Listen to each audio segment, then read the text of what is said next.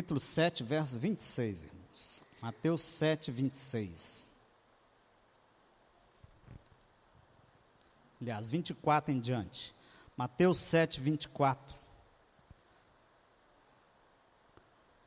Todo aquele, pois, que ouve estas minhas palavras e as pratica, será comparado a um homem prudente que edificou a sua casa sobre a rocha. Caiu a chuva, transbordaram os rios, sopraram os ventos e deram com ímpeto contra aquela casa, que não caiu porque fora edificada sobre a rocha. Todo aquele que ouve estas minhas palavras e não as pratica será comparado a um homem insensato que edificou a sua casa sobre areia. Caiu a chuva, transbordaram os rios, sopraram os ventos, deram com ímpeto contra aquela casa e ela desabou, sendo grande a sua ruína. Vamos ainda agora em João capítulo 2.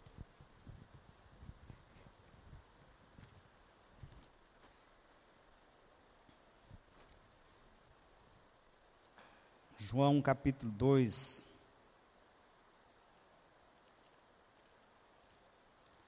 Glória a Deus. Bom que você está aqui nessa manhã de chuva. É, ficou um pouco nublado, acho que o pessoal fica meio com medo de sair de casa, né?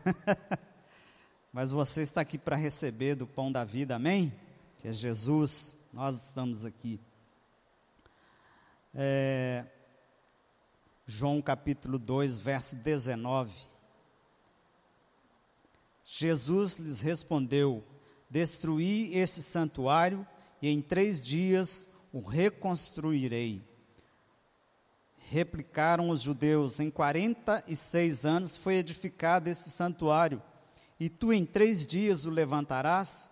Ele, porém, se referia ao santuário do seu corpo. Quando, pois, Jesus ressuscitou dentre os mortos, lembraram-se os seus discípulos de que ele dissera isto e creram na Escritura e na palavra de Jesus.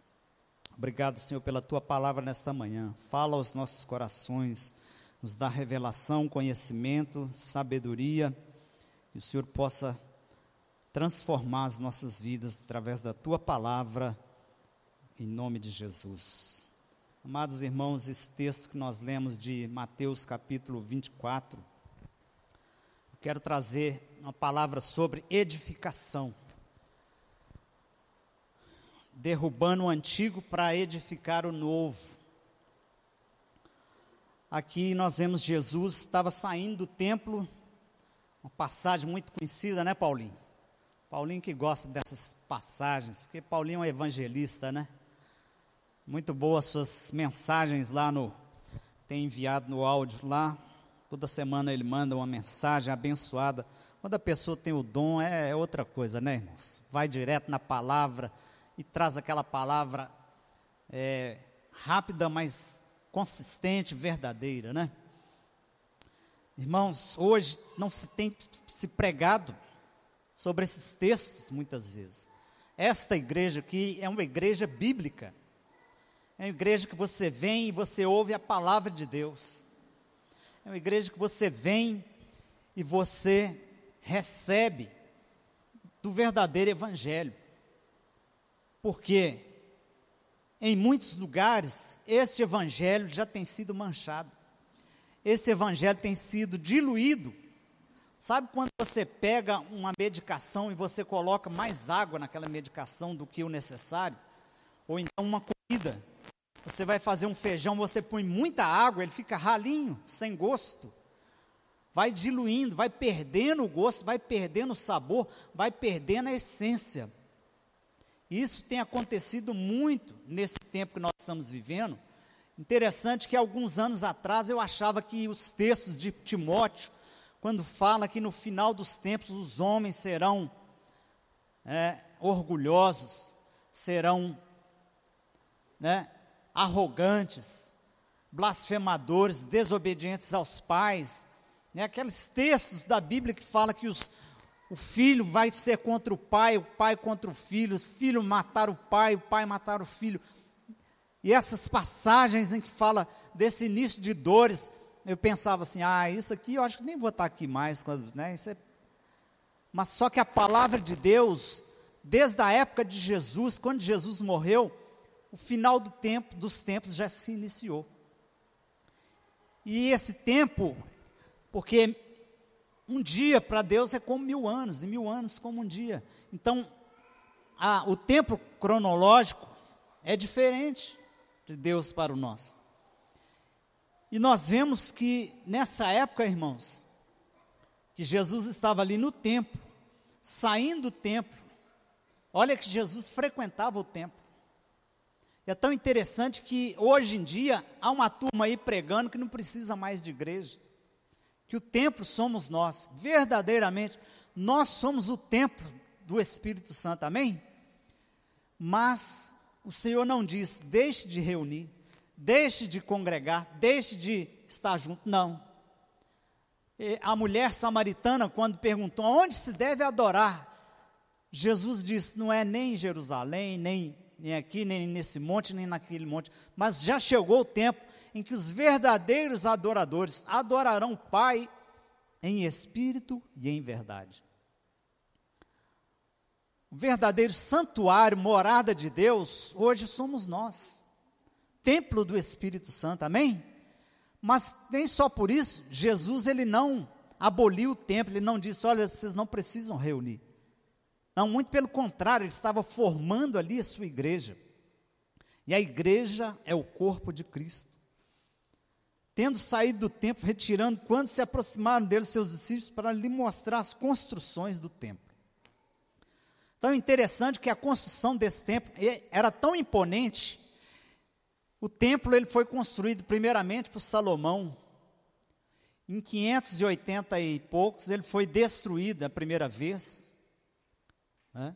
Depois ele foi reconstruído novamente por Neemias, pelo, por, por quantas que estavam ali naquela época, que voltaram do cativeiro, reconstruíram o templo, Zorobabel, né? E depois esse templo, ele foi restaurado por Herodes o Grande, que é nessa época aqui, que é 19 antes de Cristo, Herodes o Grande já estava reconstruindo, restaurando esse templo. E na época de Jesus ainda não havia acabado. Era uma obra imponente, tão grandiosa. E nós vemos aí os discípulos, né, assim, contemplando aquela obra, aquela construção, aquele edifício, aquela edificação, aquela imponência do templo, né, de pedras, maravilhosas, né, de um colorido diferente. E eles chamam a atenção de Jesus para isso, né? Foram mostrar as construções do templo. Mas eles estavam de olho naquele templo exterior, naquele templo, naquele edifício físico. Mas Jesus já estava trabalhando no interior daqueles homens. Jesus já estava preocupado, né, no bom sentido, de que as suas almas viessem a ser salvas, de que eles viessem a ter uma construção, uma edificação espiritual. Porque era isso que eles precisavam, de um novo nascimento, eles precisavam de uma transformação interior que viesse refletir no seu exterior. Irmãos, como tem perdido isso hoje em dia? Construção interior para refletir no exterior. Muitas pessoas hoje estão gastando tempo edificando o seu exterior, trabalhando, né? Hoje as mulheres, não é falando mal, não, mas é um tal de um, de um é, botox e outras coisas mais, o beijo fica desse tamanho assim, ó, de tanto botox, né? As bocas hoje viraram aquelas bocas assim, né? Porque querem acompanhar a moda, né? Elas querem não estou falando que você não pode ser bonita, não, irmã. Né? Quer colocar um botoquinho aí, põe, né? Suavezinho assim, tranquilo, né? Mas o que eu estou dizendo é que hoje a preocupação com o exterior, com o corpo, com a edificação do físico, o culto ao corpo, irmãos, vai numa academia agora de manhã, mesmo com o tempo nublado, vai lá para você ver quantas pessoas estão lá malhando. E não faltam, não. Não falta academia, por quê? E ó, tá dando din-din, viu? Quer ganhar dinheiro, monta uma academia. Põe aparelhagem boa, põe um bom um professor assim de, de educação física, assim como eu, né? Forte, assim, sarado, musculoso, né? Vai lá e põe para você ver se você não vai chamar um monte de aluno. E as pessoas estão lá cultuando o corpo, sabia? Sim, elas estão envaidecidas, elas estão se mostrando. Não estou pregando aqui contra você fazer exercício físico, nem ir em academia, entendam. Mas eu estou falando do exagero e de se dar valor mais a isto.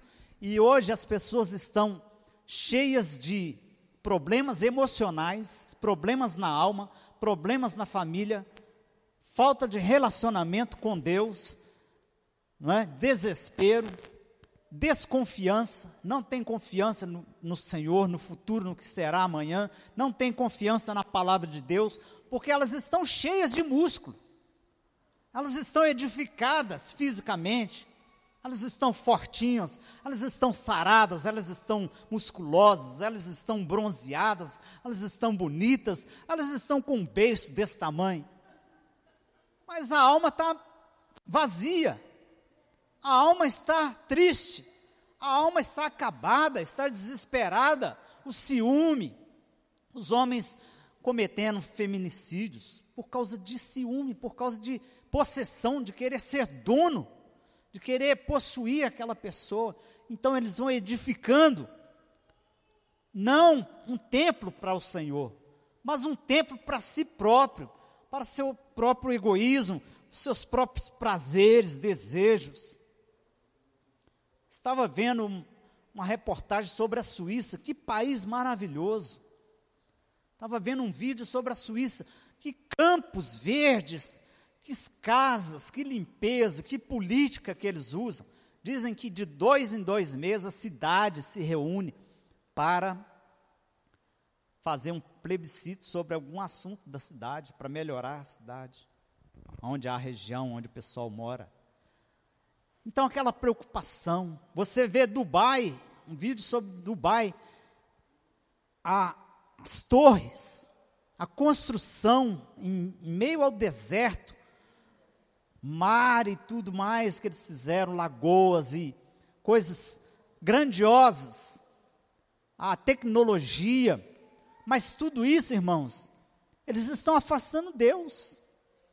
Eles constroem, fazem monumentos, edifícios, edificam torres mais altas competindo com outros países, para ver quem vai ter a torre mais alta, qual o edifício mais alto, mais brilhante, que vai chamar mais atenção, que vai trazer mais imponência. Mas Deus não está ali, infelizmente, eles tiram Deus. Vai falar de Deus lá nesse lugar, vai pregar sobre Deus, vai falar sobre Jesus, eles nem sabem quem é Jesus. E ali, os discípulos, no verso 2 de Mateus 24, diz assim: Ele, porém, lhes disse: Não vês tudo isto? Em verdade vos digo que não ficará aqui pedra sobre pedra que não seja derribada. Eu fico vendo essas grandes construções. Nós vimos aí o ataque, né, ontem, numa ponte lá, na região da guerra, né, da Crimeia, parece, Crimeia. É, uma ponte que demorou, acho que quase 100 anos para construir a ponte, atacada por uma bomba, para poder é, provocar o inimigo, o adversário, né, as pessoas, para medir força. Então, assim, passa ano, até séculos construindo algo para ser derribado de um dia para o outro. As torres gêmeas dos Estados Unidos, como foram atacadas no 11 de setembro, né? 2011, parece.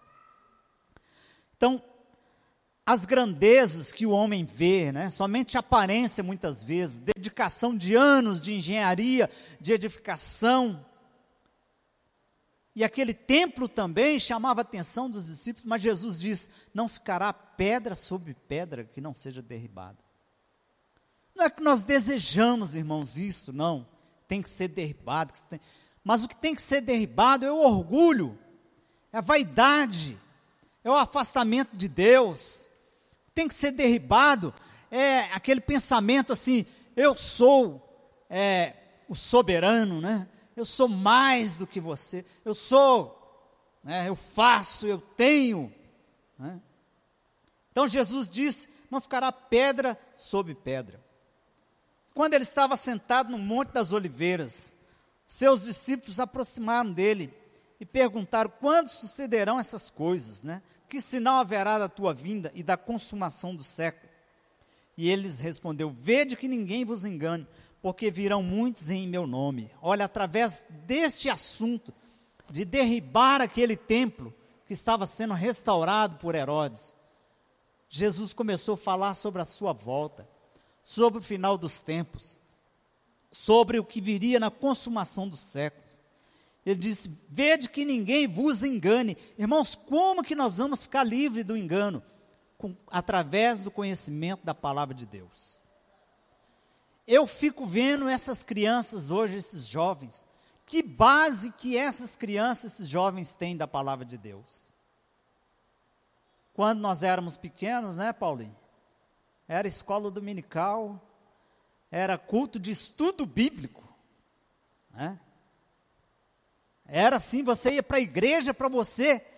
Não estou falando que hoje não tenha isso, às vezes mudou o nome, tem de outra forma, né? mas hoje é usado mais congresso, é usado mais palestra, é coach, né? É, mas o que tinha era um acompanhamento mais de perto. Você se convertia e você começava a estudar, você era encaminhado para classe, para você preparar para o batismo, para você conhecer sobre a sua fé, e você era acompanhado e tinha os cultos de estudo durante a semana era culto da palavra, né, do estudo bíblico, do ensino, da doutrina, e depois tinha a reunião de oração, né, que era o culto de oração, eram as vigílias e tudo mais. Ainda temos ainda, mas irmãos, está bem diferente do que antes. Então, essas crianças de hoje, esses jovens, eles se abalam, irmãos. Eles não têm base bíblica, eles não têm base da fé deles. Você que é pai e mãe aqui, tem criança pequena, comece a ensinar ele. Eu fico vendo esses meninos de 4, 5 anos, pede para fazer uma oração.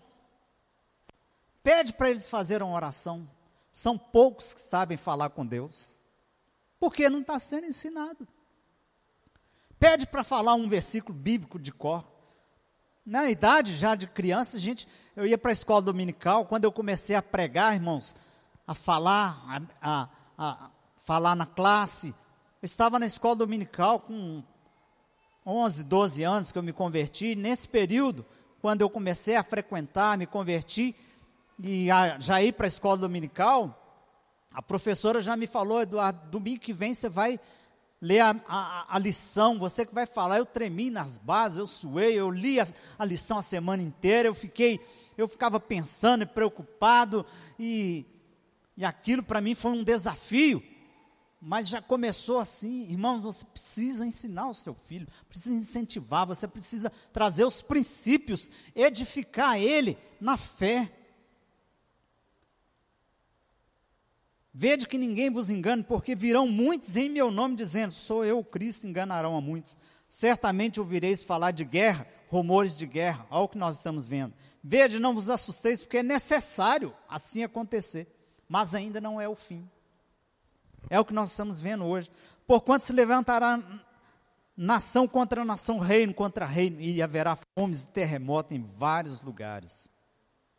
Porém, tudo isso é o princípio das dores.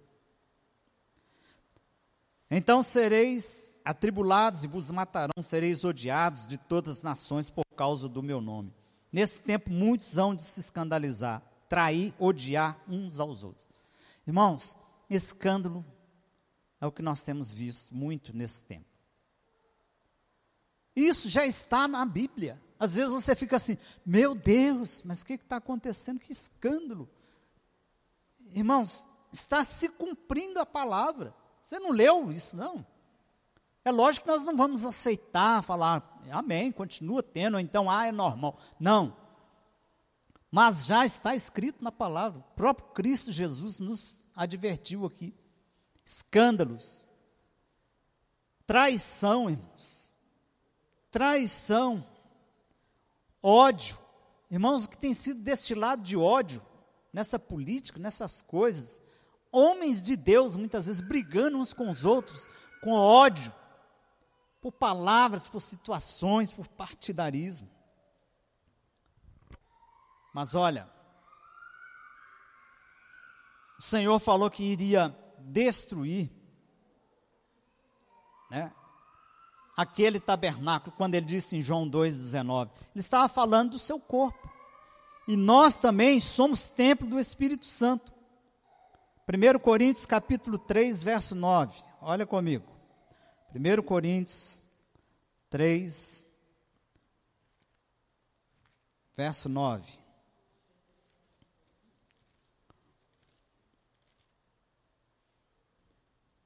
Porque de Deus somos cooperadores, lavoura de Deus, edifício de Deus sois vós. Aqui, Paulo está ensinando que nós somos cooperadores, lavoura de Deus, edifício de Deus. Nós somos edifício, templo do Espírito Santo, irmãos. Edificando esse templo. Mas como que nós vamos edificar esse templo? Olha aí o, o versículo 10, 3, 10.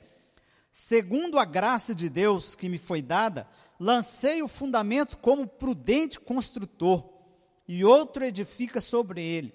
Porém, cada um veja como edifica, porque ninguém pode lançar outro fundamento além do que foi posto, o qual é Jesus Cristo.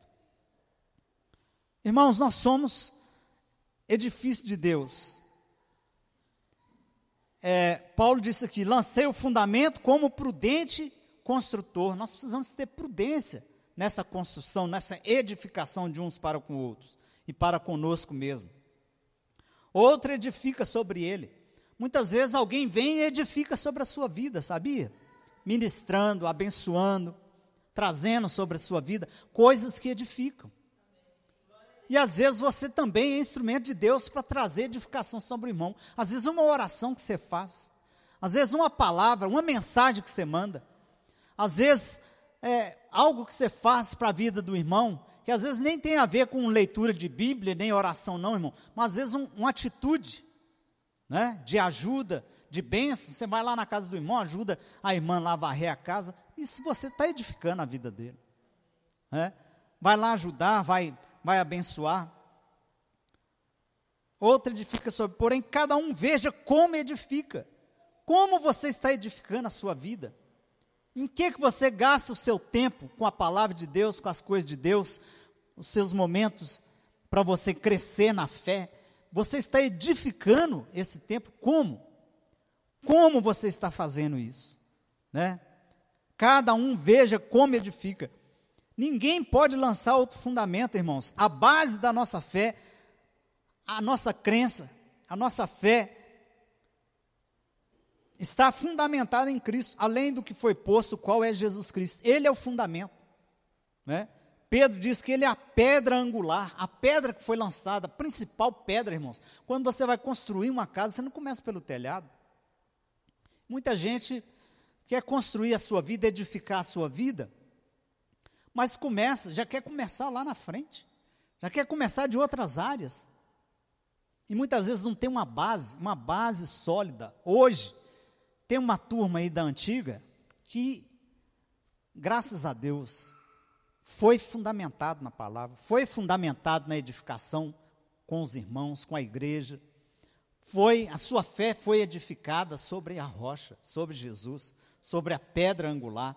Por isso, quando diz lá do prudente construtor, Jesus disse que o prudente construtor é aquele que ouve e pratica. Então, o segredo está, como nós vemos aqui em Mateus capítulo 7, é, sobre edificar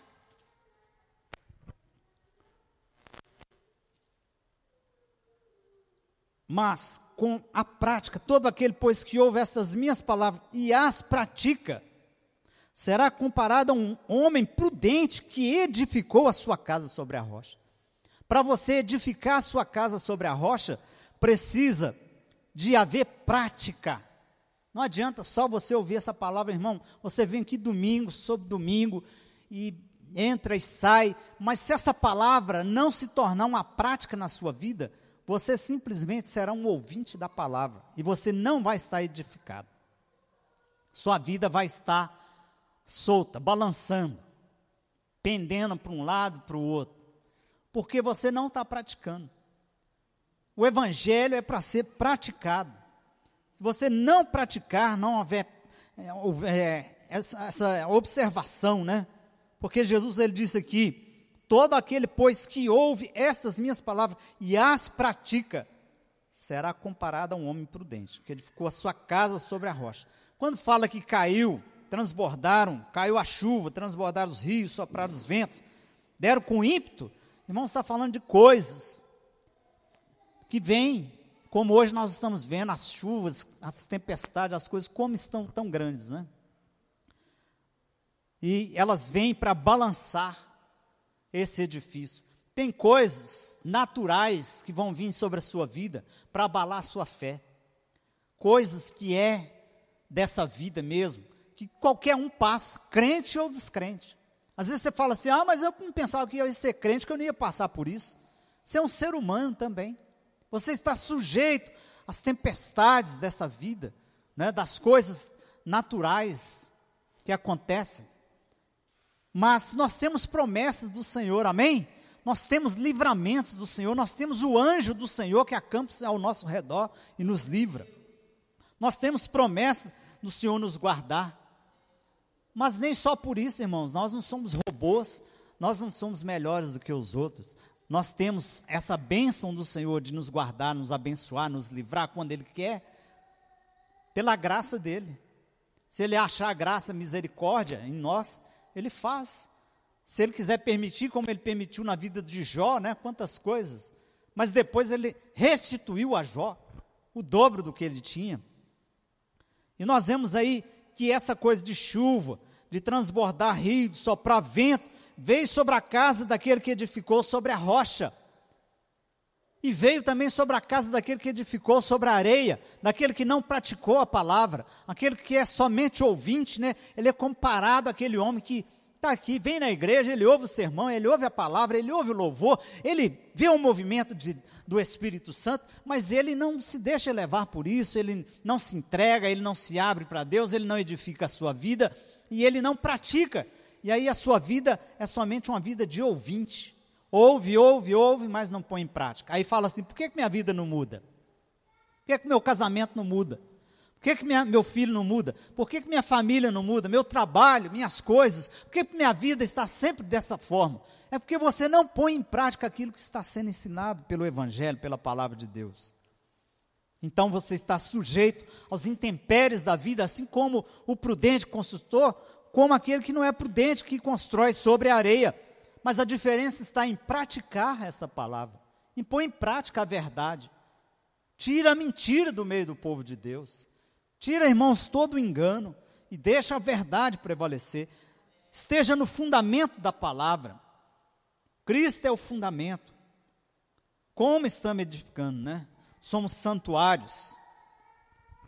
1 Pedro, capítulo 2, verso 4. Abra comigo, já estou terminando. 1 Pedro 2, 4. Não vai dar para falar tudo que nós tínhamos aqui, mas à noite, se Deus quiser, nós vamos estar compartilhando, né? Trazendo novamente essa palavra para concluir em nome de Jesus. É, 1 Pedro, capítulo 2, versículo 4. Chegando-vos para ele a pedra que vive, rejeitada assim pelos homens, mas para com Deus eleita e preciosa. Também vós mesmos, como pedras que vivem. Irmão, você não é uma pedra morta. Por que você é pedra que vive? Porque pedra é parado, pedra não tem vida. Mas nós temos vida em Cristo Jesus, amém? Nós somos pedra viva. Também vós mesmos, como pedras que vivem, sois edificados casa espiritual para serdes sacerdócio santo, a fim de oferecerdes sacrifícios espirituais agradáveis a Deus por intermédio de Jesus Cristo. Irmão, você é edificado, casa espiritual, para sacerdócio santo, oferecendo sacrifício espiritual agradável a Deus, através de Cristo.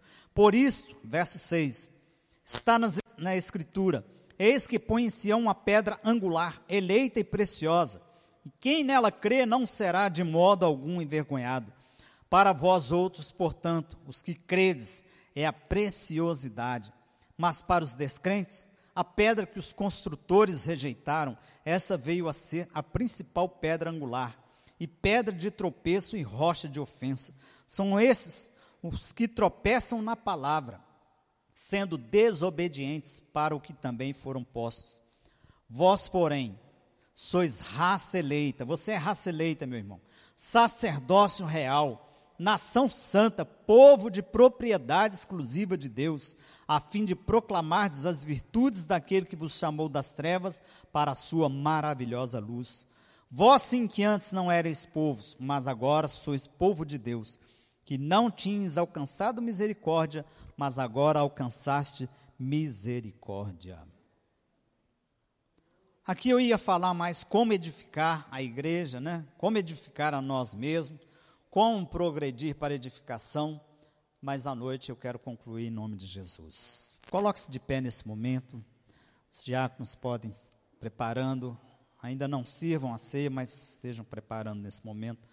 Amados irmãos, olha a importância de nós edificarmos a nossa vida, como nós estamos edificando, como nós estamos olhando para as coisas espirituais, que valor que nós estamos dando das palavras do Senhor, do, do, que o Senhor nos ensinou.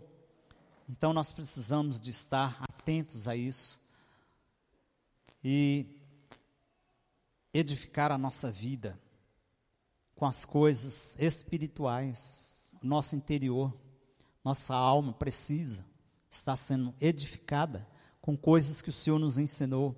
Amém? Glória a Deus. Nesse momento nós vamos agradecer o Senhor pelos elementos da ceia, amém? Que você possa estar adorando também o Senhor e nós vamos estar bendizendo o seu nome nesse momento. Pai, te agradecemos por esses elementos. Obrigado, Jesus, pela tua vida que o Senhor deu por nós, se entregou naquela cruz para nos salvar, para nos dar a vida eterna.